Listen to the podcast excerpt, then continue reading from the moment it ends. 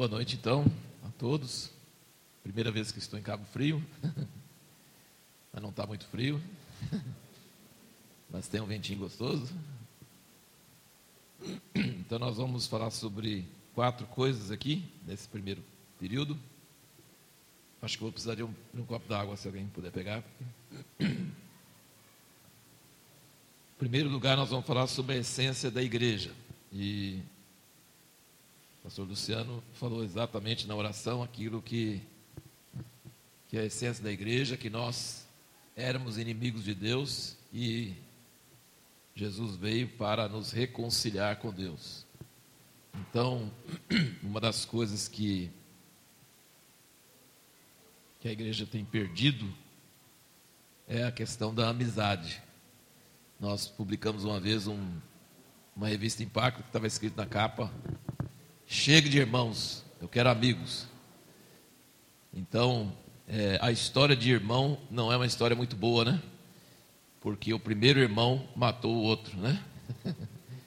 Então o inimigo mora em casa. então, a história de irmãos é um problema sério, né? Se for primo, até que vai, né? Então, até aconselho você, né? Faz o senhor primo, né? É melhor do que irmão. Né? Mas o problema de irmão em casa e nas famílias é que os irmãos têm ciúme um do outro, tem inveja, tem uma série de coisas, problemas, né? E nós, como igreja, nós assimilamos um negócio é, de, de formalizar, de tornar religioso, de achar que Deus está mais interessado em concordância mental sobre doutrinas, em rituais, do que em amizade. Então, abra comigo em João 17.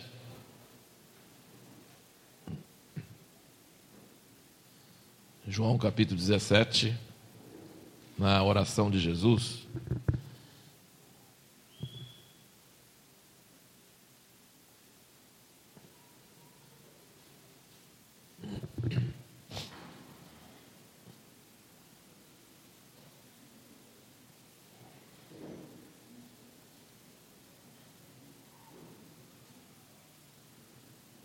João 17, versículo 4, Jesus diz: Eu te glorifiquei na terra, completando a obra que me deste para fazer. Agora, pois, glorifica-me tu, ó Pai, junto de ti mesmo com aquela glória que eu tinha contigo antes que o mundo existisse. Então, é bastante chocante isso aqui, porque Jesus tinha apenas 33 anos e tinha muito doente que não tinha curado, e tinha muita gente que não tinha pregado o evangelho, e tinha o mundo continuou, a maior parte do mundo nem sabia que ele existia. E se Deus quisesse que Jesus tivesse o maior impacto, ele devia ter esperado para mandar ele no século XX, quando tem avião, tem televisão, tem rádio, né? Então ele veio para um pedacinho de terra, ficou 30 anos trabalhando em carpintaria, fazendo cadeira, mesa e não pregando nada para ninguém. E trabalhou três anos e com três anos já está querendo partir porque já tinha terminado o que ele veio para fazer. Então ele não veio para curar os doentes do mundo porque se tivesse vindo, então ele não podia dizer que terminei a obra. Doença ficou no mundo e muita gente ficou doente. Ele não veio para pregar o evangelho para todo mundo porque não pregou e disse que tinha terminado a obra. Então, ele e ele na vida humana, ele podia ter ficado até 80 anos, ele não precisava ter gastado tantos anos fazendo cadeira e mesa e sendo né, um carpinteiro, né? Tantas outras pessoas podiam fazer isso melhor. Então, se você for ver do ponto de vista de Deus, do ponto de vista do homem, Deus em carne é um investimento caríssimo, então, coisa mais cara que você pode imaginar. E, gastou, e ficou só três anos, fazendo o quê? Três anos. E ele curou muitas pessoas, ele fez muito bem, mas ele estava andando a pé por distâncias longas e tal. Então, não escreveu um livro, não fez uma igreja, não, não, fez nada do que a gente acha que é importante, que vai deixar marca. E quando ele diz, terminei a obra que se me deu para fazer, que que está se referindo? Terminei a obra. Qual obra? Que obra que ele terminou? Aí você fala, não, ele está referindo aos discípulos.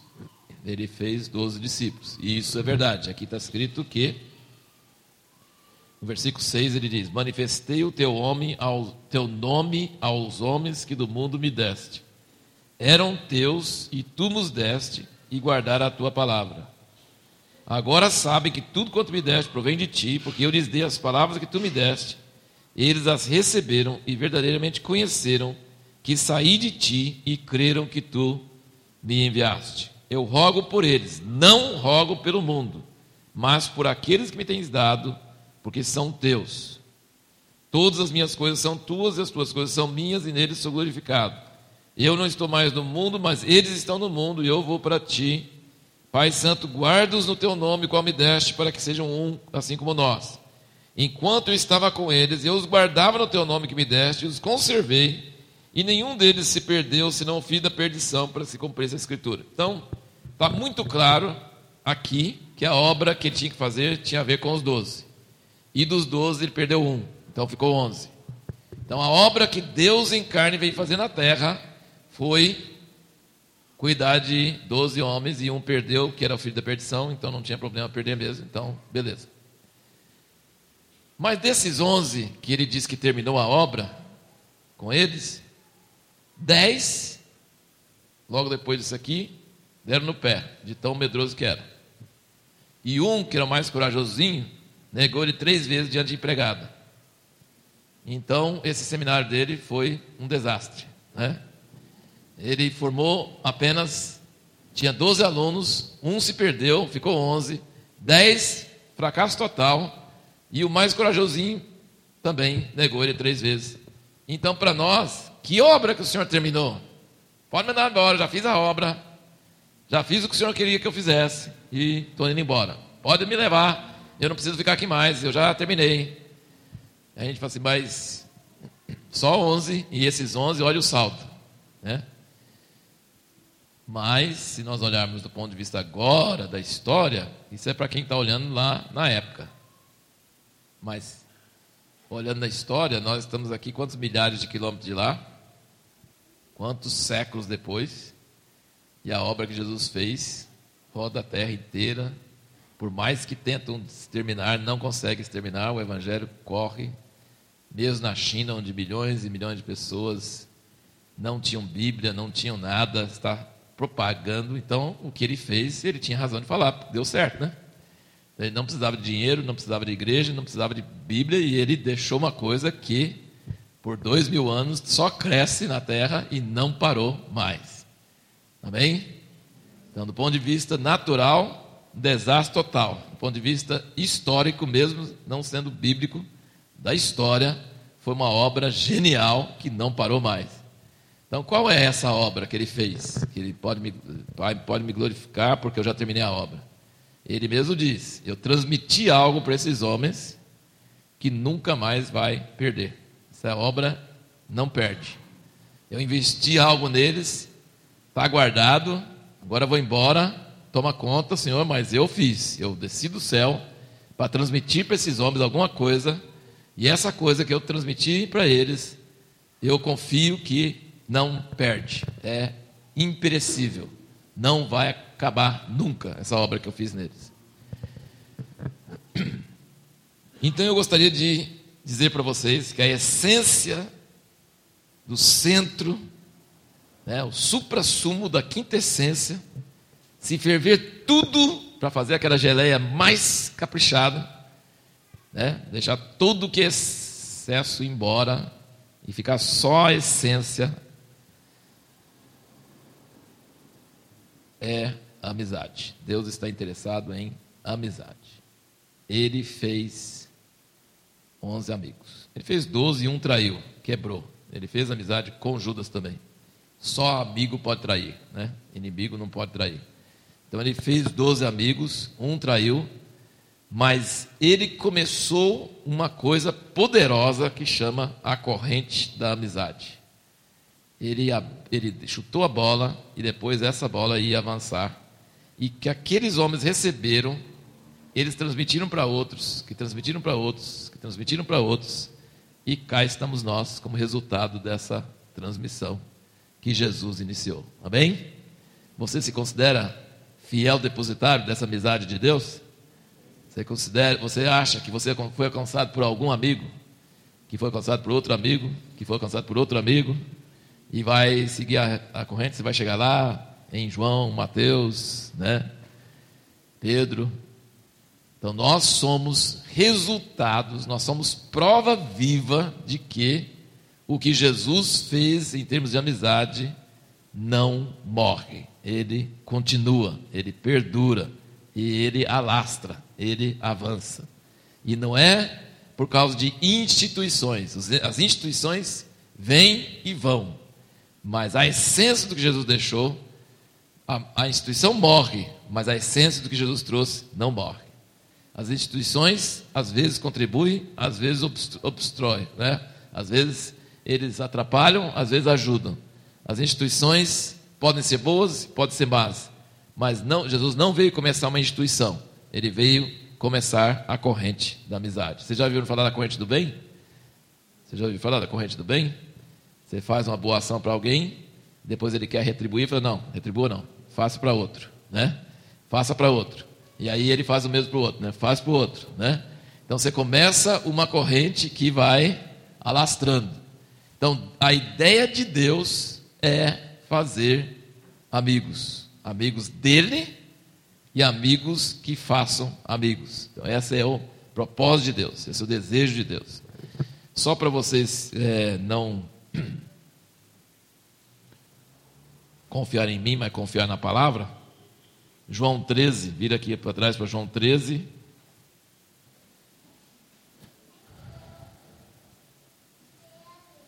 João 13, versículo 1 diz: Antes da festa da Páscoa, sabendo Jesus que era chegada a sua hora de passar deste mundo para o Pai, e havendo amado os seus que estavam no mundo, amou-os até o fim. Vocês, é, precisam lembrar que João escreveu o seu evangelho muitos e muitos anos depois dos outros evangelhos. Muito, já estava velho. E já tinha os, não só os três evangelhos que nós temos aqui na Bíblia, mas tinha umas 50 mais ou menos parecidos, e desses alguns, os três que nós temos, né, Mateus, Marcos e Lucas, foram escolhidos é, por homens idôneos como sendo mais inspirados do que os outros. Mas os outros eram parecidos, contavam as mesmas coisas. Então tinha evangelho circulando, circulando, circulando, circulando, circulando. Aí João, ficando mais velho, ele pensou: tem coisa que Jesus falou e fez que não está registrado. Eu preciso registrar essas coisas. Então o evangelho de João é diferente dos outros evangelhos, porque ele procura não repetir as mesmas coisas. Ele procura trazer coisas que ele, ao seu ver, faltava nos outros evangelhos. E ele era uma das pessoas mais próximas de Jesus. Ele até cita no Evangelho muito aquele discípulo que Jesus amava. E nos outros evangelhos, aquele que estava deitado sobre o peito de Jesus, que os outros falam assim: fala com ele, porque se os outros falassem, estava com medo, e eles falam: fala com ele, ó. Você, que, que tem acesso ao cara, fala com ele. Né? Então, é, João traz alguns lances aqui, tanto no evangelho quanto nas epístolas dele, que ele tinha condições de ter e que os outros talvez não tivessem tanto. E aqui ele está dizendo, e eu queria que você se focasse na, no aspecto que ele está trazendo, de que Jesus estava emocionalmente envolvido com seus discípulos. Então, assim, nós temos tido movimentos discipulado, nós temos tido pessoas que falam sobre discipulado, e que a palavra discípulo aparece na Bíblia mais de duzentas e tantas vezes, e que o negócio é crente aparece muito pouco, e o discípulo muitas, aparece muitas vezes e tal, tal. E é verdade isso. Só que as pessoas não têm entendido como era o discipulado. E esse termo discípulo se tornou muito abusado, muito, é, muito deformado. E eu queria que nós entendêssemos que realmente a igreja, o conceito de igreja na Bíblia, é composto de discípulos, realmente. Discípulos de Jesus, não discípulos de alguma pessoa, Não existe um intermediário entre a pessoa e Deus. Existe na igreja discipuladores, sim, mas discipuladores de discípulos de Jesus e não meu discípulo. Então eu nunca falo meu discípulo. Imagina, meu discípulo. Não pode ser meu discípulo, tem que ser discípulo de Jesus. Fazei discípulo de todas as nações, batizando-as não em meu nome, mas em nome do, do Senhor Jesus Cristo. Né? E ele diz: é, acaso fosse batizado em meu nome? Paulo fala isso. Então, assim, a grande, uma grande coisa ruim que tem no mundo é que os homens fazem discípulos deles, da sua linha, da sua marca, da sua, da sua maneira de entender. E, e não é o que a Bíblia nos ensina. A Bíblia realmente ensina a fazer discípulos, mas não nós, de Jesus. E a Bíblia nunca fala que os ministérios na igreja são intermediadores. Não existe mediador entre Deus e o homem, a não ser Jesus Cristo, homem. Amém? Então são coisas bíblicas, todo mundo sabe disso. Mas eles citam a palavra, mas praticam outra coisa. Então, assim, qual é o, o perfil dos líderes, das pessoas que ministram na Bíblia, de irmão mais velho, nunca de alguém que é mediador, não é guru, não é mestre, não é pai, é irmão mais velho.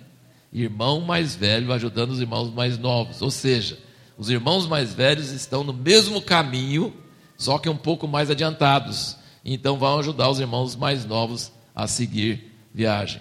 Estão entendendo isso, irmãos? Isso é muito importante. Se você entender isso, você já entendeu grande coisa. Existe discipulado? Existe, é bíblico. Precisamos ser discípulos, não, não podemos ser apenas crentes, assistentes, plateia. Nós temos que ser pessoas comprometidas, pessoas que vão aprender a viver e não aprender a pensar apenas. Nós temos que ter pessoas que ajudam, nos ajudam, que nos, nos orientam, que nos mentoreiam. Nós temos que ter pessoas que nos acompanham. Maravilha. Isso é bíblico, é correto, é certo. É, Jesus mandou eles fazer com os outros o que ele tinha feito com eles, certo? Então, é perfeitamente correto isso. Mas o caminho é para desenvolver amigos, amigos de Deus, amigos uns dos outros, né? E não estabelecer uma hierarquia, né? Não estabelecer um relacionamento profissional não estabelecer um relacionamento religioso, institucional, mas estabelecer amigos. Você sabe o que é amigos? A gente precisa saber o que é amigo e o que não é, porque se a amizade é o centro da igreja, a gente precisa entender o que é amizade e é o que Deus mais está procurando são amigos. Ele não procura pessoas que sigam a risca certas regrinhas. Ele procura pessoas que gostam dele e podem às vezes quebrar as regras. Exemplo disso, Davi, Abraão, Moisés, vários homens, né? Eles faziam coisas que os outros falaram que não devia fazer e fizeram, e Deus ainda gostou deles. Então Deus não é muito literalista. Ele gosta mais de saber se a pessoa gosta dele, ama ele, quer ele, isso que ele está interessado. Então Deus não está interessado em a pessoa falar, não, mas eu cumpri tudo, está aqui a lista que o senhor me deu, eu fiz tudo. Né? Ele não está interessado nesse tipo de relacionamento, ele está interessado numa pessoa que realmente gosta dele realmente apaixonado por ele, realmente envolvido emocionalmente com ele.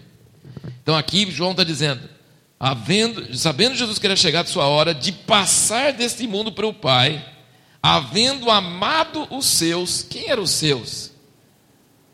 Os doze, certo? É muito claro. Havendo amado os seus, que estavam no mundo, né? Amou-os até o fim. E aqui diz que ele foi fazer os lava pés, né? E, e, deu exemplo, e falou fazer isso uns com os outros e tal. Agora o capítulo 15, vira para o capítulo 15, versículo 13. Ele diz: Ninguém tem maior amor do que esse de dar alguém a sua vida pelos seus amigos. Vós sois meus amigos se fizerdes o que vos mando. Já não vos chamo servos, porque o servo não sabe o que faz o seu senhor. Mas chamei-vos amigos, porque tudo quanto ouvi de meu Pai vos dei a conhecer. E Lucas, né, Lucas 22, me parece, Lucas 22.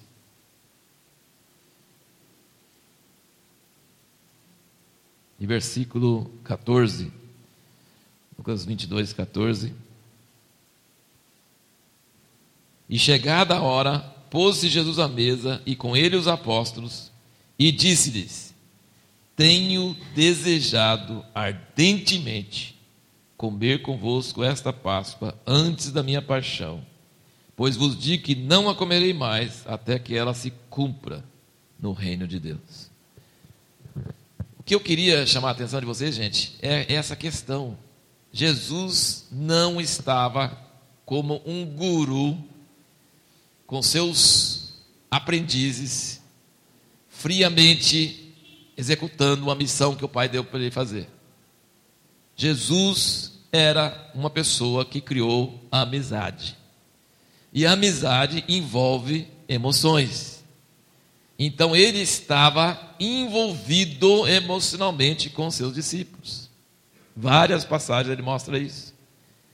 Então o, o Asher, que é um irmão judeu, profeta de Deus, que tem estado com muito comunhão com ele, eu tenho ficado impressionado como ele entende a Bíblia da mesma maneira que meu pai nos ensinou, e meu pai nunca conheceu ele, infelizmente, mas é idêntico a maneira que eles entendem as Escrituras, uma coisa impressionante.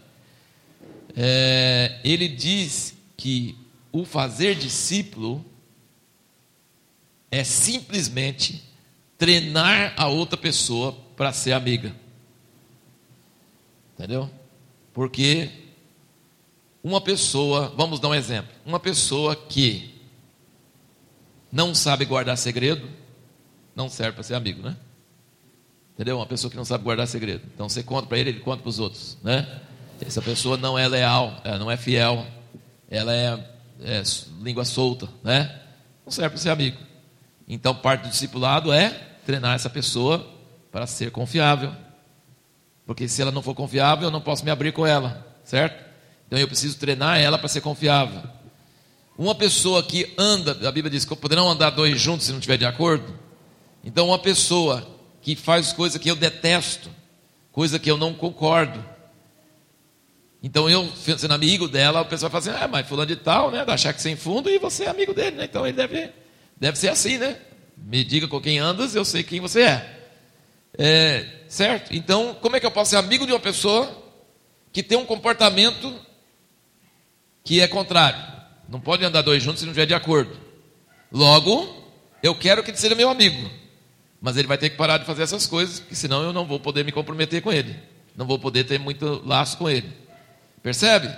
Então, assim, a questão não é treinar a pessoa para ser um bom profissional religioso. Não.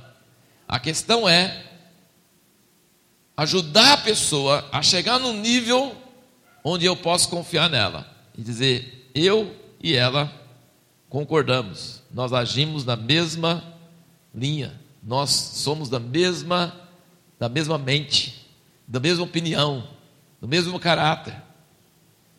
E ele gosta das coisas que eu gosto. E eu, quando eu falo do Pai para ele, as coisas que eu gosto do Pai, ele ama as mesmas coisas. Ele diz: Revelei o teu nome aos homens do mundo me deste.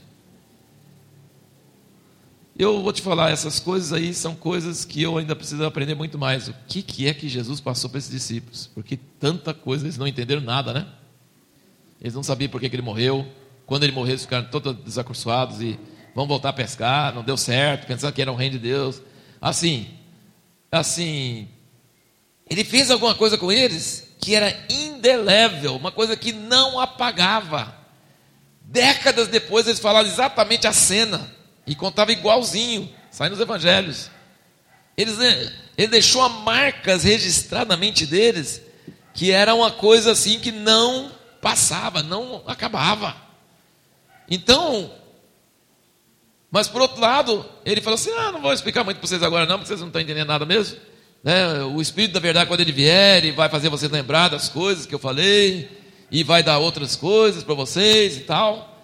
Então, talvez a gente precisa pedir muita revelação de Deus, o que, que Deus, o que, que Jesus realmente fez com aqueles discípulos. Porque não era uma coisa mental, se fosse uma coisa mental, a gente sabe que eles não tinham noção.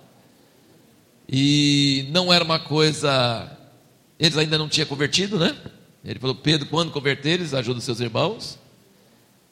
Mas ele se envolveu com eles de tal forma, talvez uma coisa que pode ajudar é a gente pegar, vamos abrir aqui em 1 João 1.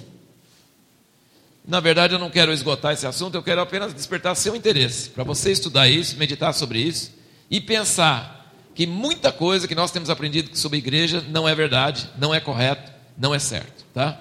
A essência da igreja é dentro daquilo que Jesus fez com seus discípulos. Essa é a essência da igreja. Sabe? Essa é a essência da igreja. E basicamente o Asher fala que é fazer amigos. Fazer amigos confiáveis, sabe? E fazer amigos confiáveis, amigos que realmente são leais, são íntegras, são pessoas que falam, ó, oh, Jesus, por exemplo, quando Jesus falou assim: quem não comer da minha carne, não beber do meu sangue, não pode ter parte comigo, todo mundo abandonou Jesus, porque é uma coisa absurda, né? Comer minha carne, beber meu sangue, aí é feio mesmo, né? E aí ele falou para os discípulos: vocês também querem ir embora? Jesus não alisava, Jesus não explicava, Jesus não amenizava, Jesus não dourava a pílula, né? Não fala assim, não, toma aqui, né? Não. Vocês também querem ir embora? Quer ir embora? Pode ir embora. Eles falam assim: não, a gente não entende nada que o senhor fala mas só tu tens as palavras da vida eterna. O que, é comer a carne e beber o sangue a gente não sabe, mas abrir mão do Senhor a gente não abre. Os guardas falam, nunca falou homem igual a esse homem. Então tinha alguma coisa que era além das palavras. Ele diz: Minhas ovelhas conhecem a minha voz. Então tem uma coisa superior ao conteúdo. Tem uma coisa superior à informação tem uma coisa superior a, a, coisas assim teológicas, que é a voz. A gente não entende de que você está falando, mas essa voz a gente não abre mão dela. Essa é a voz que Abraão ouviu e obedeceu e ofereceu Isaac. Deus vai aceitar sacrifício humano, matar meu filho, de tantos anos para receber. A Bíblia não fala nada disso. Fala que ele levantou de madrugada e foi embora e foi levar Isaac. Levantou a mãe. Se Deus não gritasse, ele matava mesmo. Deus teve que gritar do céu, porque não dava tempo o anjo chegar. Anjo chega rápido, mas não dava para chegar. Abraão era muito rápido. Porque ele conhecia a voz. Ele sabia que Deus é digno de confiança. E ele não entendia o que, que ia dar, mas ele sabia que Deus era um Deus. Então, essa voz as minhas ovelhas conhecem a minha voz. E quando Jesus falou assim: Eu posso ir embora porque eu já fiz a tua obra, é porque é porque ele sabia que o que ele tinha colocado naqueles discípulos, por mais que eles fossem vir a folha, por mais que eles negassem, por mais que acontecesse várias coisas, ele falou assim: Não, mas esses aí são mudados. Esses aí receberam um negócio que eles nunca vão perder e quando ele falou, eu vou embora, mas fica em Jerusalém, não sai por aí fazendo nada não, fica aí que eu vou mandar, eles ficaram orando, sem o Espírito Santo.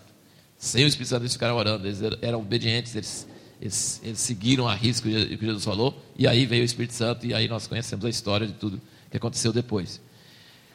Então, é essa a essência do que Jesus deixou com os discípulos, essa essência da voz de Deus, essa essência do envolvimento emocional com Jesus. Eu não sei, eu não entendo nada que ele fala, mas eu gosto demais dele. Mais ou menos assim, sabe? Olha, eu, eu não abro mão dele, eu, eu, não. Pedro chorou amargamente, negou ele diante de Deus. Falei, não conheço esse homem. Imagina, morreu de medo, morrendo de medo. Ele não tinha Espírito Santo. Tinha dormido no jardim em vez de orar. É aquele negócio. Mas depois Jesus olhou para ele, passou e olhou para ele. Olha, Pedro sofreu bastante, chorou amargamente. Falei, olha o cara que eu amo, que eu, que eu falei que eu ia morrer por ele, olha que, que papelão que eu fiz. Chorou amargamente. Então, assim, o envolvimento de Jesus com aqueles homens era um envolvimento profundo, além de palavras, era uma coisa. Jesus falou, ansiei, como ansiei por esse momento? Ele não falou assim, agora o Pai me ensinou que eu tenho que inaugurar a ceia do Senhor vamos inaugurar a ceia do Senhor. Não. Ele falou: Eu quero falar com vocês que depois eu não vou comer mais junto com vocês, e foi tão bom esses três anos com vocês, eu quero curtir esse momento. Como ansiei passar esse momento com vocês. Percebe? Então Deus não é uma pessoa programada, Deus não é um ser desprovido de emoções, Deus é uma pessoa e Ele quer que nós amemos Ele com pessoa e que nós amemos as pessoas com pessoas. E Ele quer tirar o profissionalismo, tirar a religiosidade, Ele quer transmitir para nós a amizade. Ele quer começar essa corrente da amizade, que ela vá alastrando, que ela vá alastrando pelo mundo. Se vai ter instituições e prédios, igrejas, essas coisas, tudo, tanto faz como tanto fez. O que Deus está interessado não é isso. Deus está interessado em pessoas. Ele está interessado nas pessoas. No relacionamento das pessoas com Ele e no relacionamento das pessoas com as outras pessoas. É isso que interessa para Deus. É isso que interessa para Ele. É o centro. Curar. Ele adora curar. Onde Ele está, Ele cura. Não é o alvo dele, mas onde Ele está, Ele cura. Expulsar demônios, ensinar em parábolas, sabe? Fazer milagres, aquietar o mar, as ondas, multiplicar os pães. E tudo isso ele se diverte fazendo. Ele gosta. Ele é Deus. Onde ele está, ele vai fazer essas coisas. Mas não é o alvo dele. Não é o propósito dele. Então as igrejas hoje centralizam em algum desses aspectos e pegam esse aspecto como se fosse a coisa que Deus está querendo fazer.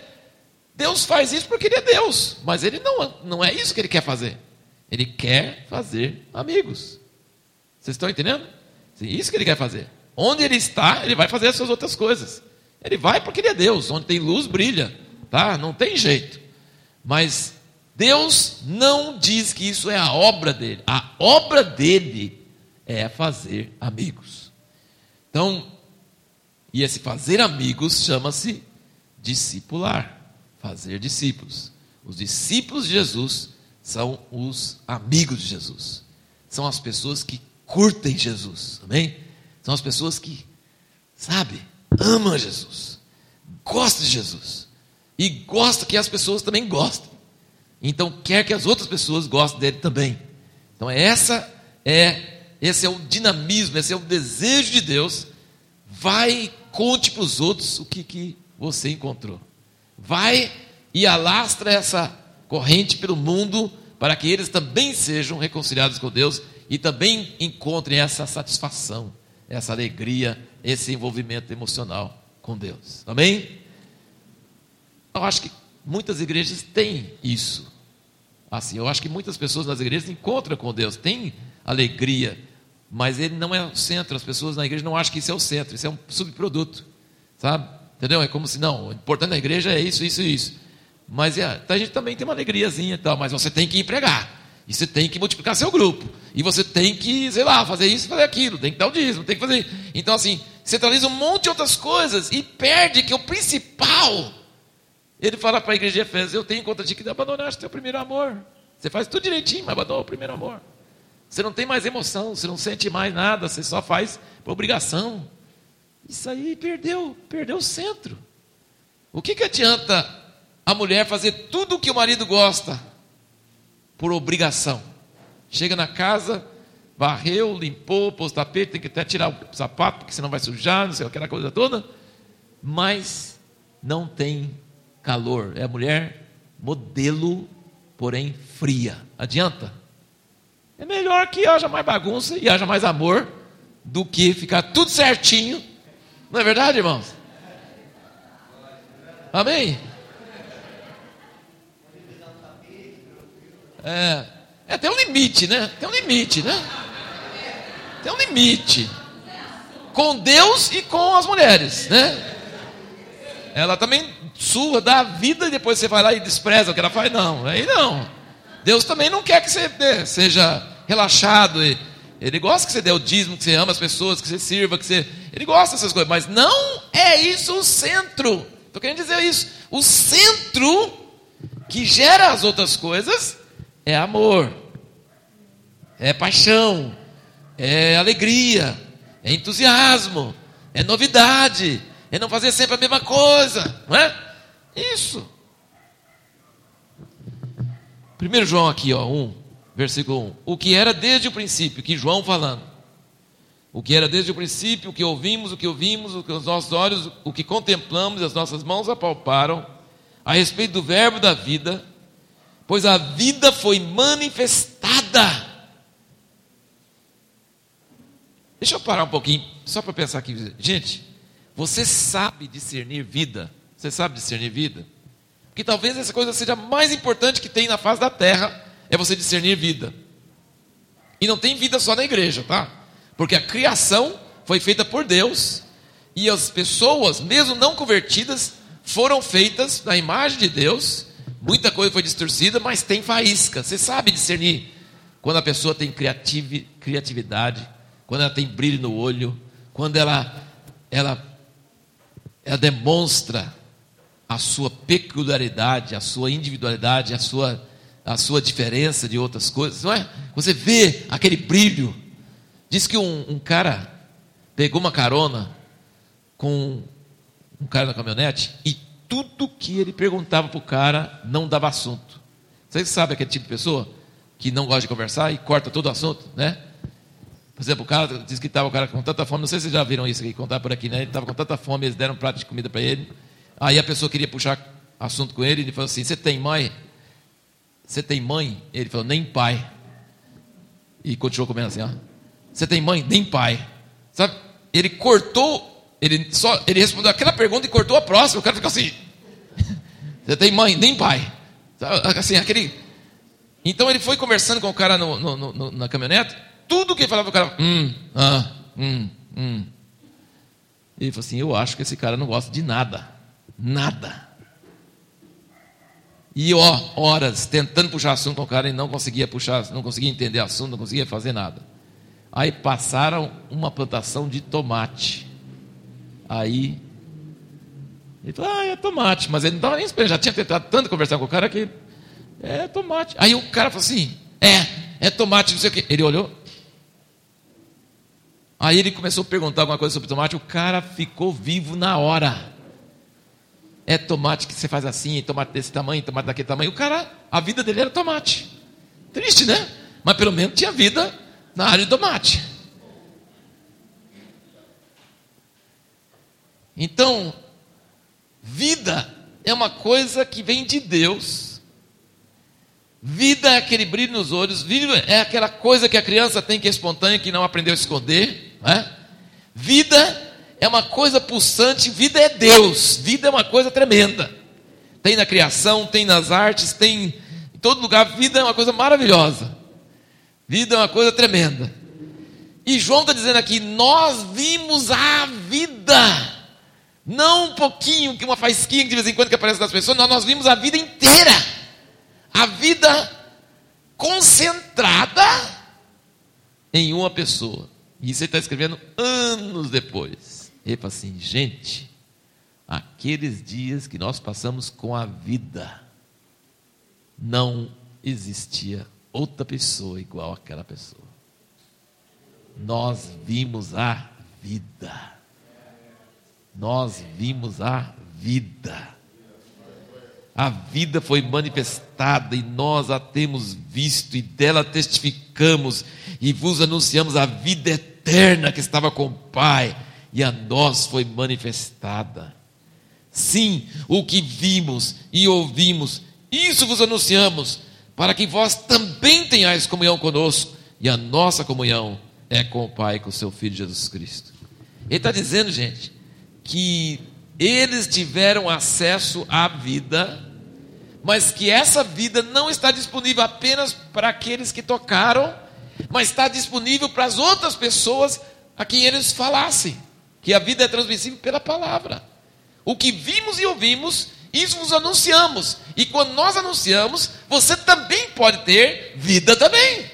Ou seja, o que eu estou querendo dizer para vocês, o rio da vida, que fala em Ezequiel, que sai do trono de Deus e leva vida e onde vai cura, a vida estava em Jesus, nele. Só que a vida é transmissível. Nós não precisamos ver Jesus igual eles viram e pegar nele igual eles pegaram, nós podemos transmitir isso para outras pessoas pela palavra. Amém? Você já teve essa experiência de ouvir alguém falar e você sentir vida chegando em você? Você recebe vida. E você, quando você fala da vida, a outra pessoa recebe vida. Não é tremendo? Quando você começa a falar e você vê a pessoa brilhando. Muitas vezes a gente fala, a pessoa não pega nada. Mas às vezes você fala e você se ah, acendeu. Você não, não determina isso. Você não consegue criar isso. Mas quando acontece, ó, oh, a vida está chegando. A vida está chegando. A gente não gera vida. Mas a vida vem de Deus e está na palavra e ela é transmissível e a gente precisa sentir quando ela chega na gente e a gente precisa sentir quando ela vai para outras pessoas. Amém? Nós precisamos nós precisamos estar o que João está falando assim, gente, eu não estou falando para vocês entrar numa nova religião, eu não estou falando para vocês reunir em tal lugar, eu não estou falando para vocês seguir tal doutrina, não estou falando sobre isso, eu estou falando de vocês sentir a vida. Nós vimos a vida. E nós estamos falando para que vocês tenham vida, e se você receber a vida, você vai conseguir transmitir para outras pessoas. É a corrente da vida, a corrente da amizade. Ela vai, ela, ela passa gerações, ela vai pelo mundo afora. E a igreja perdeu a centralidade disso, a igreja ficou envolvida em outras coisas, em detalhes. A igreja não centraliza isso. Sabe, nós precisamos valorizar isso. Por causa de nossas atitudes, por causa das nossas religiões, por causa das nossas regras, nós sufocamos a vida. Uma mãe, por exemplo, estava orando para o filho dela converter, filho, sei lá, de quantos anos. Orando, orando, orando, orando para ele converter. Um dia na escola do Meical, ele teve a experiência com Deus, ele veio correndo para a mãe para contar o que, que tinha acontecido com ele. E ela orando em peso, chorando pelo filho há muitos anos. E ele veio e queria falar para a mãe, cala, cala a boca, tô falando, você não vê que eu estou falando com um adulto? Você já pensou? Nós oramos para uma coisa, quando a coisa acontece, a gente, por causa de condicionamento social, religioso, a gente abafa a vida que está vindo. A própria resposta da nossa oração, a gente abafa, porque a gente não tem coragem de quebrar costumes sociais. Jesus não tinha isso, não. Podia estar na casa do fariseu, a mulher beijando os pés dele e tal, e o fariseu escandalizado. Ele não está nem aí. Na verdade, ele curtia isso. Ele curtia quebrar os paradigmas sociais em favor de uma coisa diferente. Jesus amava ser diferente. Então, Jesus estava sempre olhando, interessado na vida. Ele fala assim: Eu estou querendo fazer o que o Pai está fazendo. Vocês são assim também? Eu queria que vocês entendessem isso. Na sua vida, você está preocupado com o quê? Com o que os outros pensam de você? Ou com a vida de Deus? O que, que Deus está falando no seu interior? O que, que você está sentindo? E quando você anda por aí, você está olhando para as pessoas, por exemplo, eu quando eu vou em igrejas, eu não estou interessado na plateia. Eu estou olhando as pessoas, eu quero ver se alguma pessoa no meio, alguma coisa que está acontecendo com ela. Porque a maioria das pessoas nem vão esquecer, daí não vão lembrar, não vão ter nada. Mas alguma pessoa, Deus está mexendo com ela. Essa coisa que a pessoa, Deus está mexendo com ela, vai durar para sempre. Amém? E isso que interessa. É isso que interessa. Não interessa números, não interessa fama, não interessa nada dessas coisas, interessa vida. Vida é Deus. Vida transmite vida. Sabe? Nós não podemos ficar voltado a números, voltado a estatísticas, voltado a atividades, sabe? Nos perder. Não, não conversa comigo agora, estou muito ocupado. Espera aí. Jesus nunca estava muito ocupado. Nunca estava muito ocupado. Sempre tinha tempo para as crianças, sempre tinha tempo para parar para a mulher que estava lá. Ele não, nunca estava com pressa, nunca estava agitado sempre estava calmo porque ele estava querendo ver essa corrente da vida. Mulher, 12 anos, tocou nas suas vestes. Quem me tocou? Ele queria olhar nos olhos dela. Ele queria que ela fosse embora, com contato pessoal. E a outra menina que estava morrendo, depois ele dava um jeito. Entendeu? Então, assim, nós precisamos centralizar a vida. Nós precisamos centralizar a amizade, nós precisamos centralizar a faísca, nós precisamos centralizar aquilo que Deus está fazendo, e nós precisamos tirar tudo mais que está atrapalhando para que tenha espaço para isso acontecer. O resto não interessa. Precisamos ter muita coragem para quebrar os costumes e correr atrás desse centro, esse centro de tudo, que é essa amizade com Deus e a amizade uns com os outros. Hoje as pessoas fazem o contrário, tá? Hoje as pessoas chutam amizades antigas porque querem avançar na vida, querem galgar o sucesso, querem ganhar mais dinheiro, querem abrir outra igreja. Tem uma amizade com o pastor, às vezes pastores com pastores assim junto, e o cara divide a igreja, vai embora com metade dos membros e chuta a amizade de muitos anos por causa de começar uma obra de Deus. Você acha que Deus está interessado numa obra de Deus que trai amigos? Nunca. Não entendeu nada do que Deus está fazendo. Gente, as pessoas divorciam sua esposa, casa com outra e continuam na obra de Deus. Deus fala na Bíblia, ele odeia o divórcio, como é que pode? Se eu não entendo como é que a pessoa lê a Bíblia e faz o contrário e depois vai seguindo. Se vai querer fazer isso, vira ateu, nega Deus, blasfema contra Deus e faz outra coisa. Mas não diz que você vai adorar a Deus, que na Bíblia diz que ele odeia quem nem honra suas alianças, quem não honra suas amizades, quem não segue essas coisas. Absurdo. Entendeu? Então nós temos um evangelho deformado, um evangelho totalmente distorcido, uma caricatura do que é Deus. Não é Deus. Melhor você perder tudo e manter as amizades que Deus te deu, do que você avançar na obra de Deus e negar os princípios que Deus estabeleceu. Vocês estão entendendo o que eu estou falando, irmãos? Porque o centro da igreja é isso. Esse é o centro. O resto só é resultado. Jesus tinha 12 homens, um era filho da perdição, dez largaram ele, um negou ele. Ele falou: Eu terminei a obra, está tudo certo. E estava mesmo. Estava mesmo, porque nós estamos aqui hoje como resultado disso. E milhões e bilhões no mundo inteiro como resultado. Então ele fez uma obra boa mesmo. Nossa, que, que obra estranha, mas é uma obra de Deus. Então Deus não vai perguntar para você quantas pessoas converteram com você. Deus não vai perguntar para você Sim, quantas pessoas você curou? Não, ele vai perguntar o que, que você fez com as pessoas que Deus te deu.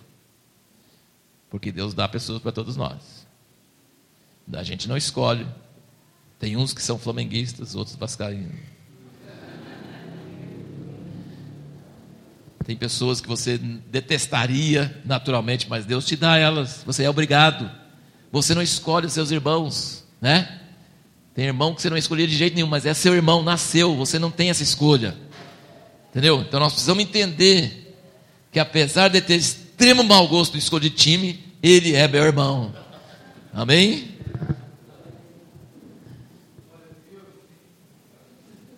Agora vamos para o segundo ponto.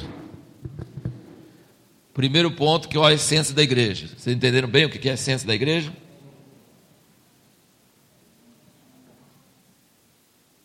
Segundo ponto é o seguinte: a igreja é uma, não tem mais do que uma.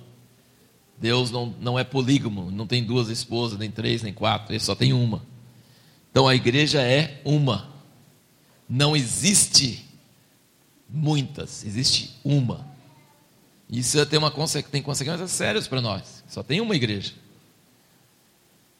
Agora, nessa igreja única, tem muitas diferenças, muitas divergências, muitas maneiras de pensar e maneiras de agir. Como numa família também. Tem irmãos que agem de uma forma, que agem de outra forma, que creem de uma forma, que creem de outra forma, mas nem por isso deixam de ser irmãos, não é verdade? Então tem gente que não consegue aceitar católico como irmão. Adora imagem. Adora imagem, não pode ser meu irmão. É, e você, meu irmão? Fofoca? Sim. Mas fofocar é diferente de falar em mais. Como? Na Bíblia diz que maldizente e idólatra ficando juntinho lá no inferno? Como é que é? Lá fora, no lago de fogo, ficarão os idólatras, os maldizentes. Está escrito lá.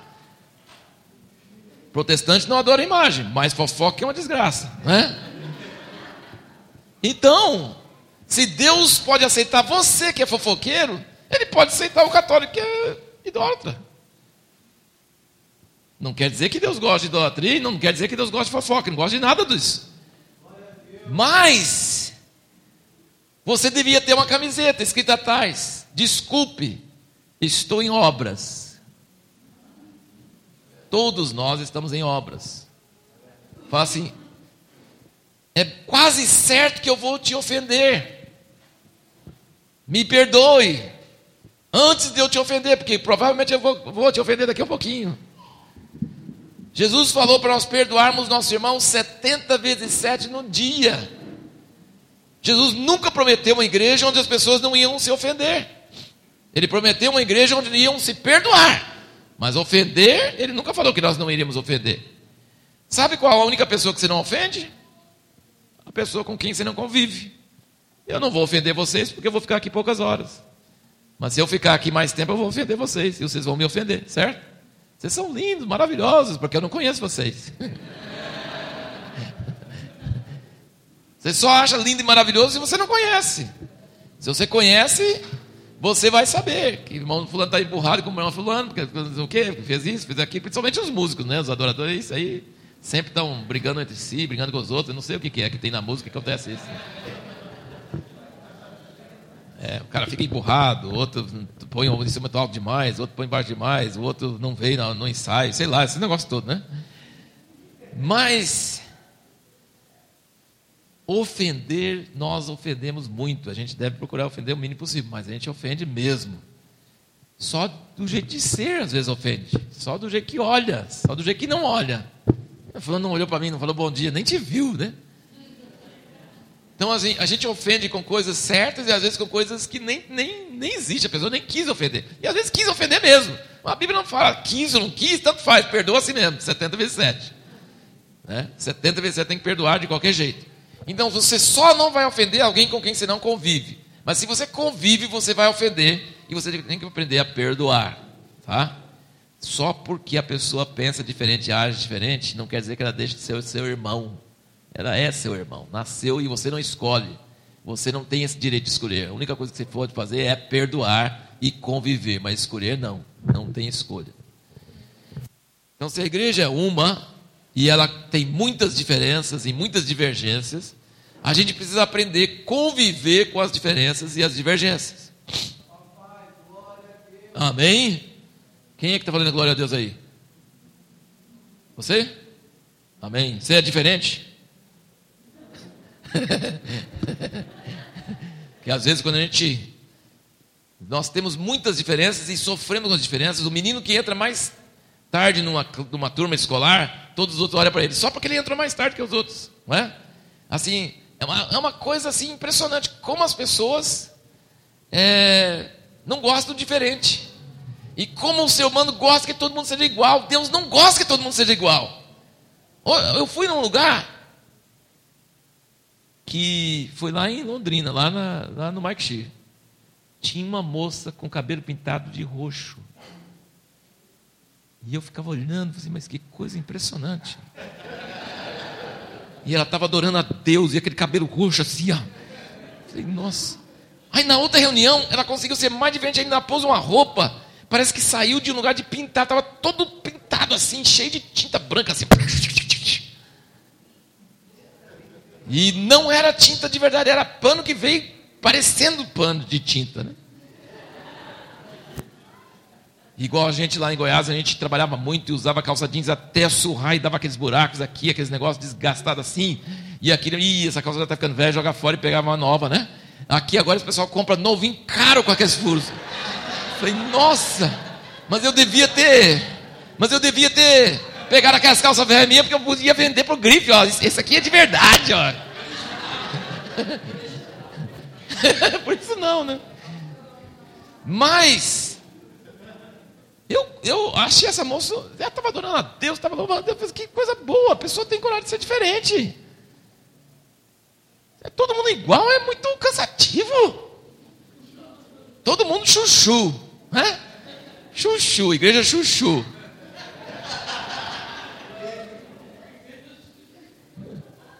Não amarga, não arde, não, não nada, não é doce, não é azedo, não tem sal. Chuchu. Uma coisa assim, sem graça. Então Deus nos fez diferentes, Deus ama as diferenças, mas as diferenças são um desafio para nós. A gente tem que aprender como conviver com essas diferenças. igreja é uma. Tem diferenças que nós precisamos conviver mais de perto. E tem diferenças que não permitem que a gente viva tão de perto.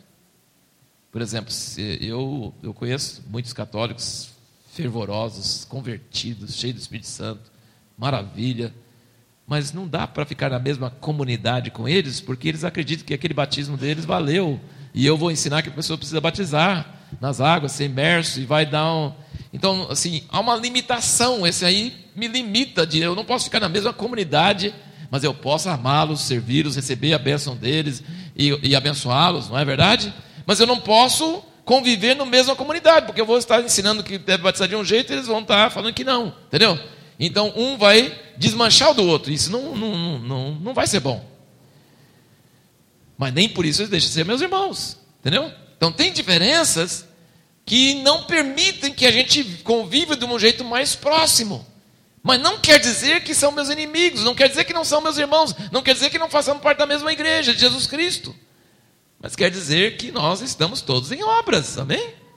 Estamos todos em obras. E Deus está fazendo a sua obra em nós. Então, é, nós precisamos fazer o que a Bíblia fala, que aprender a falar a verdade em amor. Falar a verdade em amor. A gente não pode simplesmente evitar o assunto. Nós temos que chegar na pessoa, nas pessoas, e falar sobre as diferenças. Conversar, mas nunca conversar fora da presença da pessoa. Quando nós conversamos fora da presença da pessoa, nós exageramos a dose mas quando nós falamos olhando os olhos da pessoa, nós moderamos a dose. Não é verdade? Quando, a pessoa, quando eu falo sobre um terceiro que não está presente, eu posso exagerar e falar um monte de coisa errada. Mas quando eu estou olhando nos olhos dela e, e preocupado com o que ela está sentindo, eu posso falar a verdade assim mesmo. Mas eu, eu vou dosar a verdade para ser uma verdade o mais possível que não fira, que não ofende, mas que vai ser a verdade. Amém, irmãos? As pessoas que convivem conosco nunca devem ficar pensando que nós temos um problema com elas. Sabe? Elas devem saber que se eu tivesse problema, eu já tinha falado. Então, se eu não estou com a cara muito boa, não quer dizer que eu estou com problema com ela. Quer dizer que eu estou com dor de cabeça, que eu levantei atravessado, que é segunda-feira, sei lá, qualquer coisa. Mas, porque ela deve, ela deve gozar da confiança de que eu, se eu tenho um problema, eu não vou falar com terceiros, eu vou falar com ela mesmo. Eu vou conversar com ela mesmo. Pode ser duro, pode ser difícil, pode ser que a pessoa não goste, mas pelo menos ela vai ter confiança de que eu nunca tenho nada contra ela. Se eu tenho, eu falo. E quando eu falo, estou disposto a ouvir também. E talvez mudar meu conceito. Talvez meu conceito esteja errado. Amém, irmãos? Então, assim, esse é um princípio. A igreja é uma. E se ela é uma, ela tem muitas diferenças. E nessas diferenças, nós precisamos não fugir da necessidade de falar sobre essas diferenças. A verdade em amor. E quando nós falamos a verdade em amor, nós começamos a entender como nos relacionar, qual a proximidade que dá para trabalhar, ou qual a proximidade que não dá para trabalhar. E nós vivemos em aliança, algumas alianças mais próximas, outras alianças mais distantes, mas nós vivemos em aliança, em respeito uns com os outros. Amém, irmãos? Então, isso eu estou falando em termos gerais, mas são coisas muito profundas, muito importantes, e são coisas que evitem a necessidade de rompimento, sabe? Pode haver separação? Pode. Nem sempre dá para ficar na mesma comunidade. O casamento é até a morte nos separar, mas a igreja, a comunidade local que nós estamos, não é até a morte nos separar, não é? É até Deus nos enviar para outro lugar, não é verdade? Então, se não há problema em nos separar de uma comunidade da fé e estar em outra comunidade, não há problema sobre isso, desde que nós estejamos sempre falando a verdade em amor e não quebrando as alianças, os, as, os compromissos, né? Deus é nosso Pai, estando perto, estando longe, nós estamos ligados, desde que nós estejamos na luz, desde que nós estejamos falando a verdade, desde que nós estejamos assim, permitindo que o Espírito Santo, na verdade, nos conduza nesse caminho que nós estamos é, caminhando, né? Deu para entender um pouco? É, por exemplo, vamos dizer só assim rapidamente: existem denominações e existe o denominacionalismo. As denominações são coisas que o homem fez, não são maus e nem bons, são como os andaimes na casa, denominações. São as, as denominações são estruturas humanas feitas para ajudar a vida a perseverar, a continuar, a, né, a não ser é, contaminado. É como, não, numa plantação, as denominações seriam comparadas àqueles varais que você põe os tomates para subir, né? ou aqueles regos onde você põe água para correr. Eles são coisas que o homem faz para facilitar a vida. Né? Então não existe denominação boa ou ruim. Existe só a denominação que o homem fez. Ele está ajudando a vida? Mantém. Ele está atrapalhando a vida? Tira. Só isso. Tá? Só isso. Agora, denominacionalismo é do inferno, é do diabo. E o que, é denominacionalismo? É dizer que a minha maneira de crer e a minha maneira de agir é a certa, que os outros estão errados. Isso é do inferno. Um espírito de soberba, espírito de orgulho, espírito de divisão, espírito de arrogância.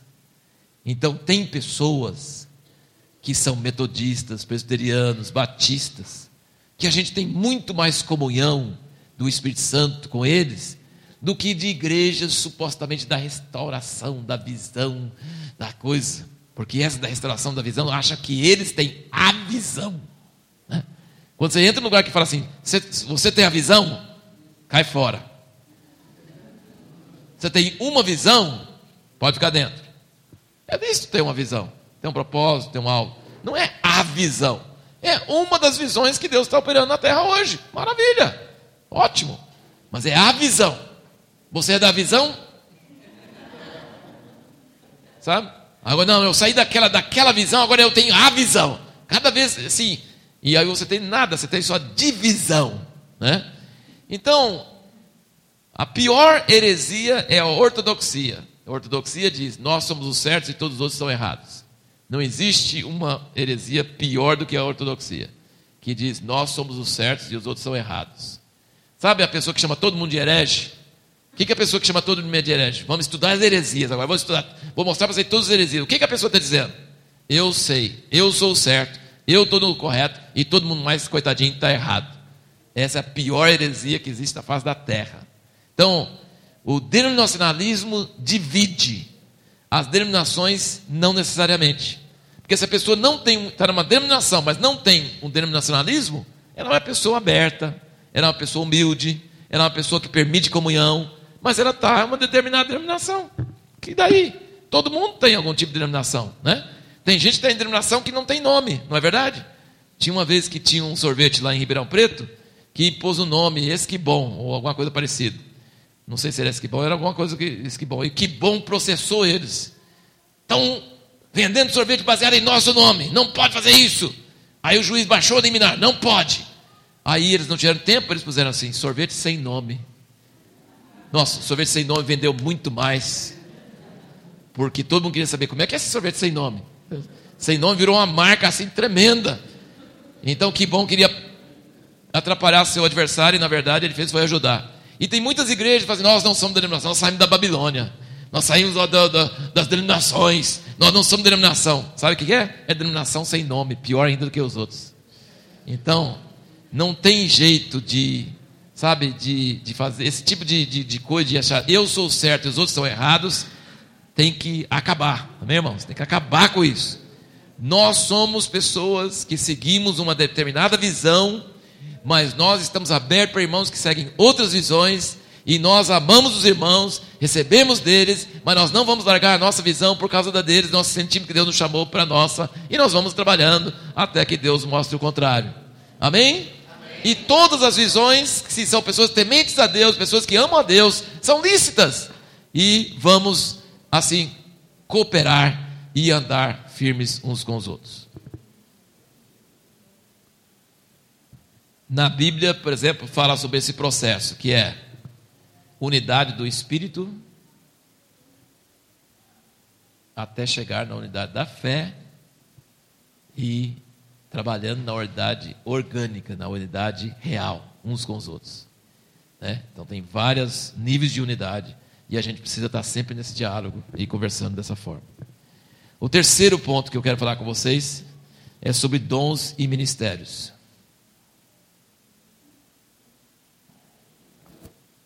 E eu quero que vocês virem pra, comigo para 1 Coríntios 12.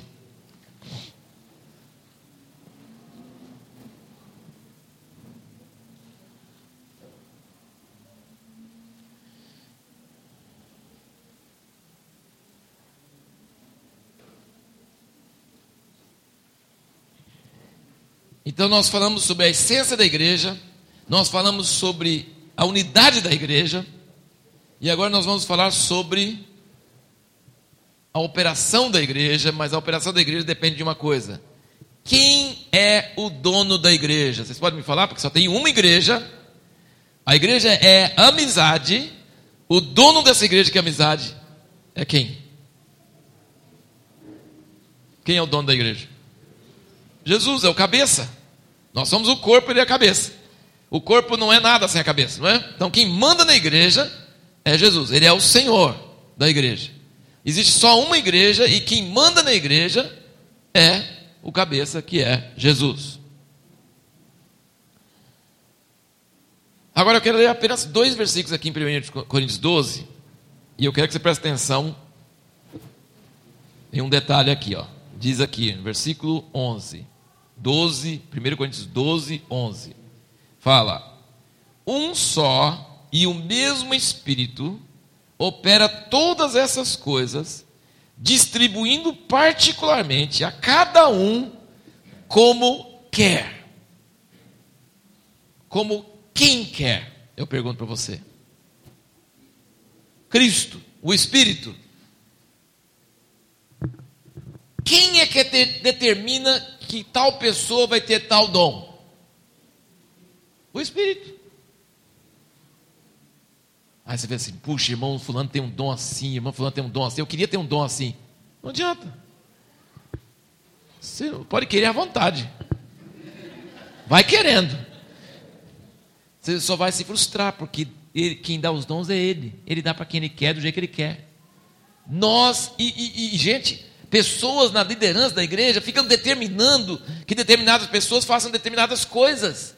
Estão interferindo, às vezes, numa coisa que é papel do Espírito Santo. O pessoal lá em Jundiaí queria muito. Essa liderança não manda fazer nada, essa liderança não tem projeto. Essa liderança faz assim, mas quem faz as coisas? A liderança, a igreja é uma plateia que a liderança inventa as coisas e você tem que obedecer? A igreja é um monte de servos que tem um monte de senhores, de chefes de serviço? Não! A igreja é o corpo de Cristo. Quem que deve fazer as coisas? A igreja que faz as coisas. Para que serve a liderança? Para dizer o que, que é e que não é. Você tem que fazer tal coisa? Não, eu não vou mandar você fazer tal coisa. Você tem que vir falar assim: eu estou sentindo uma vontade louca de fazer tal coisa. Será que é bom? É bom, vai em frente. Entendeu? É a vida que determina as ações. Nós não vamos copiar ações de outros lugares, nós não vamos importar coisas, nós vamos ver o que, que a vida do Espírito Santo quer produzir o que, que a vida produz? A liderança não é para substituir os santos na obra do ministério. o ministério é, é para levar os santos a fazer a obra do ministério. Então o Espírito Santo atua em cada um e ele dá os dons como ele quer. E só mais um versículo aqui no 12, que reforça isso. Versículo 17. Se o corpo todo fosse olho, onde estaria o ouvido? Se todo fosse ouvido, onde estaria o olfato? Mas agora Deus colocou os membros no corpo. Como é que ele colocou? Cada um como quis. eu quero que você, você sublinhe esses dois lugares, tá? O versículo 11 ele diz: Como quer, e aqui diz: Como quis. Ou seja, se você está num determinado grupo, ligado com determinados irmãos, quem que colocou você ali? Ou pelo menos deveria ser? O Espírito Santo.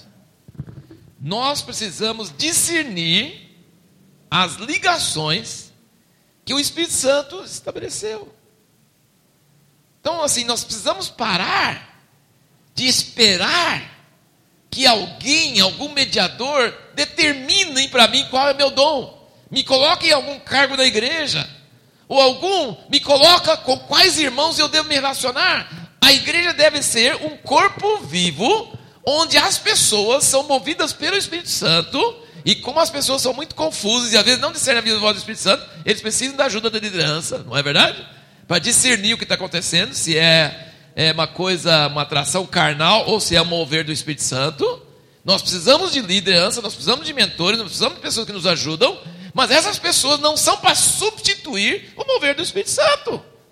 Então, gente, preste bastante atenção. Para os dons e os ministérios, para você funcionar na igreja, você precisa de uma coisa chamada reconhecimento. Você precisa reconhecer a voz de Deus e o mover de Deus.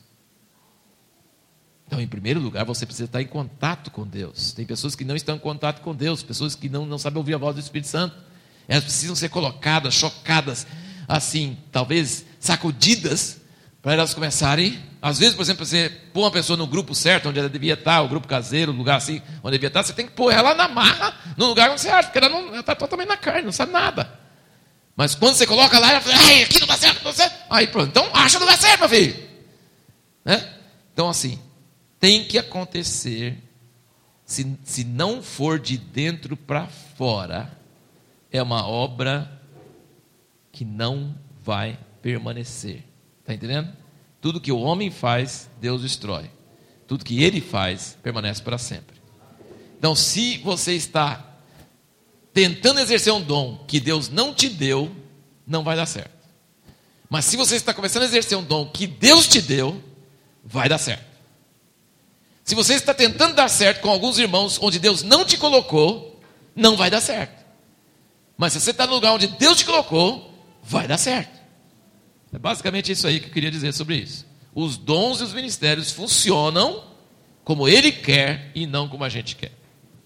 E o, e o reconhecimento. Gente, você sabe prestar atenção quando Deus está começando a usar uma pessoa? Você sabe prestar atenção quando Deus está usando uma pessoa? Tem pessoa que fica caladinha, nunca age nada, igual o cara do caminhão, né? Não falava sobre nada. Quando chegou no tomate, o cara. Então, eu preciso de tomate, eu vou chamar o cara, porque esse cara vive tomate, né? Então, tem pessoa que fica caladinha na igreja, não faz nada, depois você vai lá, acompanha na vida dela e vê. Em alguma situação, ela começa a tomar iniciativa, ela começa a ir na frente, você fica assim, ah, fulano de tal, olha o que ele está fazendo. Essa é a obra do Espírito Santo. O dom dela não é nas reuniões, o dom dela é fora das reuniões. Sabe, uma vez a minha esposa pegou um cara que eu fiquei até com dó dele. Porque a filha dele morava conosco, porque ele era viúvo, e ele queria tirar ela de lá e levar para não sei aonde. E minha esposa pegou esse cara e descascou ele, que eu vou te falar assim. Sabe o que é descascar um cara assim, pra caramba, desmontar de cima e embaixo? O cara ficou assim.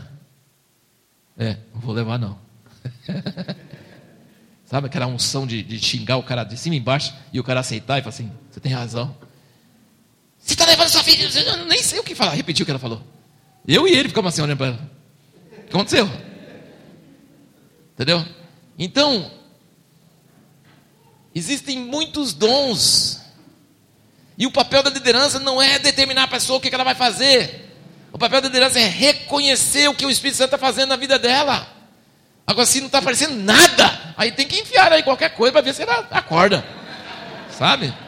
Enfiar aí qualquer coisa para ver se ela acorda. Pelo menos fazer assim, isso não é. Então tá bom, já descartou isso. Sabe? Mas, vocês estão entendendo o que eu estou falando, irmãos? É tão precioso. Gente, pais, meu pai tratava cada um dos filhos, tinha seis, de forma totalmente diferente. Tem pai que fala assim, não, tem que tratar todos os irmãos iguais. Não tem. Os irmãos acham que tem que ser. Não tem. Ele pode dar muita coisa para um e não dar nada para o outro. Mas os filhos respeitavam, sabe por quê? Porque sabia que ele não amava mais um do que o outro. É que a hora dele, daquele filho era a hora daquela hora. E ele falou assim: Eu não vou tratar vocês iguais, porque vocês não são iguais, vocês são diferentes. Mas o amor é igual. E cada um, na sua hora, na sua necessidade, eu vou tratar do jeito que precisa. Amém, irmãos? Então, irmão que, que, que, que quer ser igual, não é? Caim queria que Abel fosse igual a ele. Ei, aceitou a oferta dele, não aceitou a minha? Então falou assim: Eu amo você igual, mas cuidado com esse negócio seu aí. Entendeu? Cuidado com essa raiva sua aí. Essa raiva é perigosa. E era raiva assassina mesmo. Entendeu? Mas ele falou assim: Deus falou com Caim: Eu não tenho nada contra você. Mas eu tenho contra a sua oferta. Não gostei de sua oferta. Eu sou obrigado a gostar de sua oferta só para fazer média com você? Eu não faço média com ninguém. Nós precisamos entender isso. Deus é genuíno, Ele é pessoal. E nós precisamos ser assim com as pessoas. E na igreja precisa entender que tem hora que tem que tratar uma pessoa de um jeito, tem que tratar outra de outro jeito, porque cada pessoa é diferente. Mas nós precisamos abrir o olho e ver o que o Espírito Santo está fazendo na vida das pessoas. Não é a gente que faz, é o Espírito Santo que faz. Ele coloca no corpo, ele ativa os dons, os ministérios. Cada um, do jeito que ele quer. E quando vê o Espírito Santo operando numa criança, quando vê o Espírito Santo operando numa faxineira, submeta, porque é o Espírito Santo. Não tem hierarquia na igreja, tem o Espírito Santo que manda na igreja. E nós submetemos aos dons do Espírito Santo.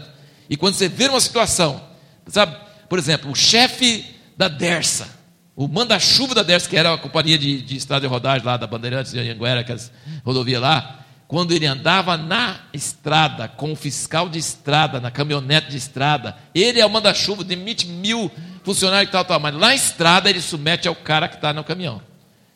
Porque ele, ele sabe mandar administrativamente, ele não sabe o negócio da, da rua. Entendeu? Na, no, nas tropas de elite, nas tropas de elite não tem hierarquia. Na hora de cada um fazer o seu dom, ele manda. O dom dele é aquele. Entendeu? Então, assim, na igreja nós precisamos entender que o Espírito Santo manda e nós precisamos obedecer o que o Espírito Santo manda. E a igreja precisa ser um corpo vivo, onde nós confiamos nos agricultores, que são os líderes, para discernir o que, que a vida está acontecendo. E essa vida vai crescendo em nosso meio. Acho que tem que parar por aí, né? Pode? Mas é grande, hein?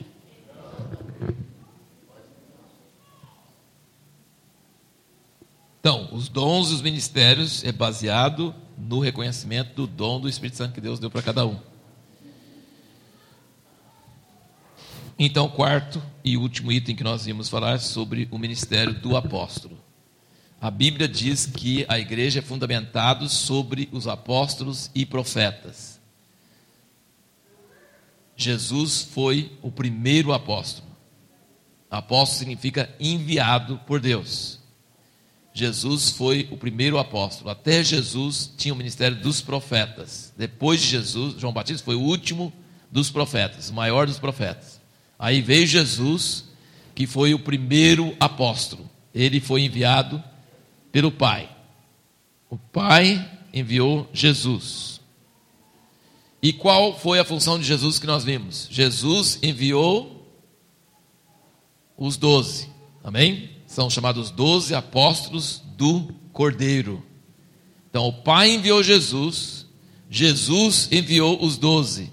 Os doze têm os nomes nos fundamentos do muro da Nova Jerusalém.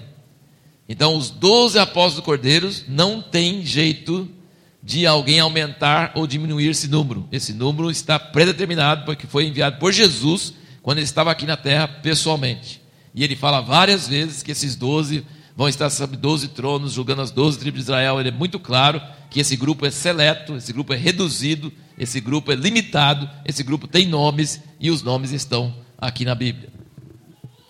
Mas não acabou o ministério apostólico, porque o Espírito Santo, que é a terceira pessoa da Trindade, também envia apóstolos. Amém?